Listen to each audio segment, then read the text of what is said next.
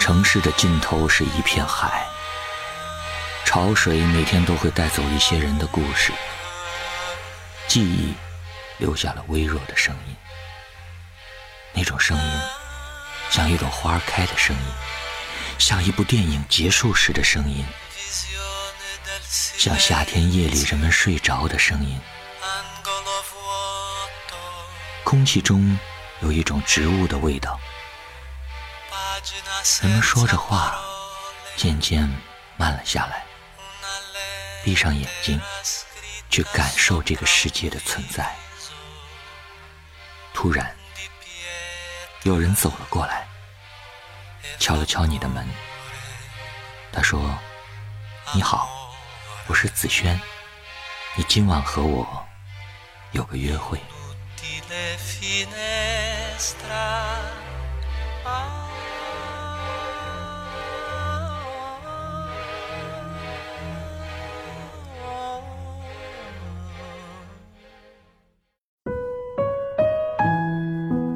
我哥有一个谈了五年的女朋友，两个人互相见过双方家长，订了婚，买了戒指，选了黄道吉日，发了请帖，订了婚宴，一切都很完美。然后分手了。分手原因平庸无常，和大多数情侣一样，双方慢慢越来越无法交流，矛盾越来越多。最终，一个导火索引发所有积压的不满、争吵、翻脸，一拍两散。分手后，我哥一度表现得很潇洒，整天和哥们儿吃吃喝喝，接受家里安排的一切相亲，让任何姑娘坐他前女友曾坐了三年的副驾驶。车呢，是两个人谈了两年恋爱时一起去挑的，然后绝口不提这一段感情。我一度认为我哥一定是那种不把感情当回事儿、翻脸无情、再也不回头的浪子。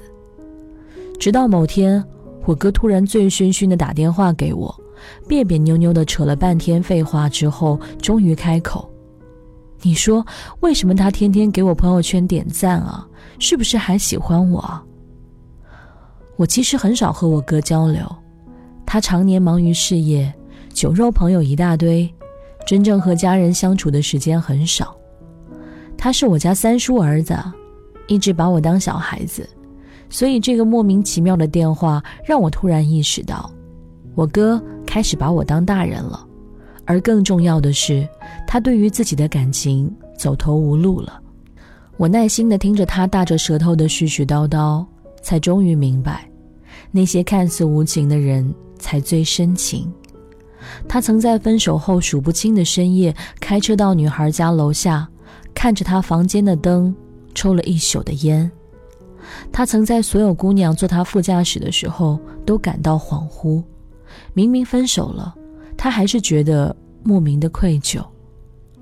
他也曾在无数场酒局上故意喝多，来者不拒，可喝得越多越想他。他的手机壳、汽车坐垫、大多数衣服，甚至家里摆放的小玩偶，都是和他一起买的。就是那种突然发现全世界都是他的影子，逼得我窒息的感觉，你懂吗？我哥这么说着。我那个时候正在谈恋爱，无法切身体会我哥的心情，只是按照那套老路子安慰他。语言贫瘠，只会说什么“天涯何处无芳草，何必单恋一枝花”。你长得又帅，事业有成，早晚能找到更好的，别在一棵树上吊死嘛。我哥只是苦笑。我后来才知道，用这样的话去安慰一个失恋的人，既不负责任，又没有任何作用。失去一个爱人，就像失去了另一部分的自己，连自己都失去了。找谁也弥补不回来。后来我哥就再也没有和我打过电话了。我每次见他，他还是嘻嘻哈哈摸摸我的头。三叔来我家玩，总是说着他最近又和哪个姑娘相亲相的挺顺利，开的店生意也红火，能定下来的话年底就结婚。就在今天中午，我哥带着那个刚认识了一个多月的姑娘，姑娘父母也来了。和我们一大家人吃了饭，姑娘不高不矮，不胖不瘦，笑起来弯弯的月牙眼，说话温温柔柔的，和他前女友一点也不像。印象里他前女友微胖，但是很好看，经常和他互掐，说话大嗓门，笑起来整条街都听得到。三叔喜上眉梢的说着：“这是订婚宴，吃了这顿饭，给姑娘一个大礼金，年底没有问题就结婚。”姑娘羞涩的笑笑，我哥也笑了，眼里没有什么波动，给姑娘父母倒茶、递烟、倒酒，殷殷勤勤，十分自然。订了婚之后，我哥开车送我回家，路上什么话也没说。我看着我哥，突然觉得他老了，也觉得有点不可思议。明明年初才分手。怎么这才过了几个月就能和刚认识一个月的女孩结婚呢？哥，你喜欢她吗？我哥笑了，说什么喜不喜欢，舒服就行了。我说，那怎么行呢？结婚不是得找一个特别特别喜欢的才行吗？你以后就明白了，和谁结婚都是一样的。我哥目视前方，古井无波。忽然又说：“但我还是不希望你这样。”我想起我哥当年上学的时候，在学校也是风云人物，站在教学楼上对着姑娘吹口哨，被姑娘撵得满地跑；打个篮球也骚得不行，一群迷妹站在球场边上眼冒星星。而如今的我哥，开着白手起家买的车，和刚认识一个月的女孩订了婚。整日奔波于酒厂和店里，有了微微的啤酒肚，为家里的大小事情操心出力。以前学的吉他早不知道丢哪儿去了。我想问他快乐吗？张了张嘴，却没有问出口。我是子轩，和你说晚安喽。我从来不曾抗拒你的美丽，虽然从来不曾对我着迷，我总是微笑的看着你，我的情意总是轻易就洋溢眼底。我曾经想过，在寂寞的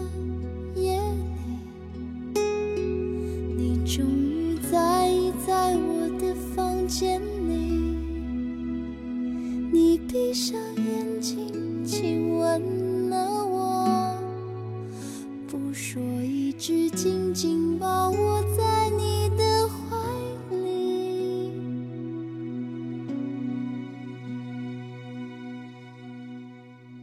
我是爱你的，我爱你到底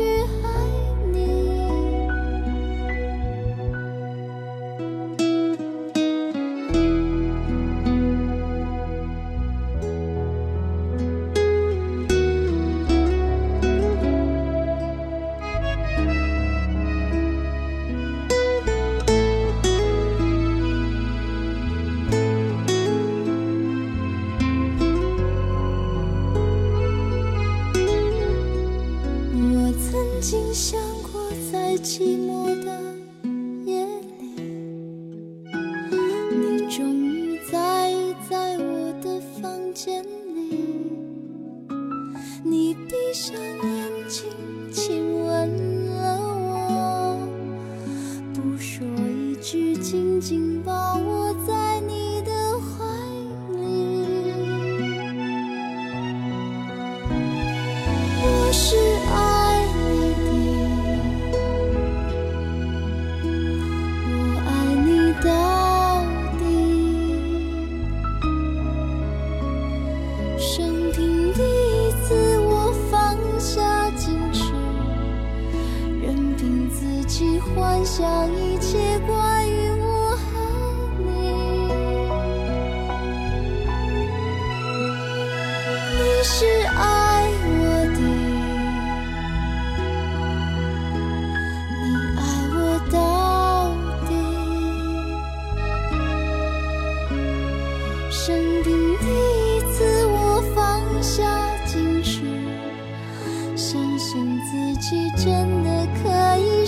身躯。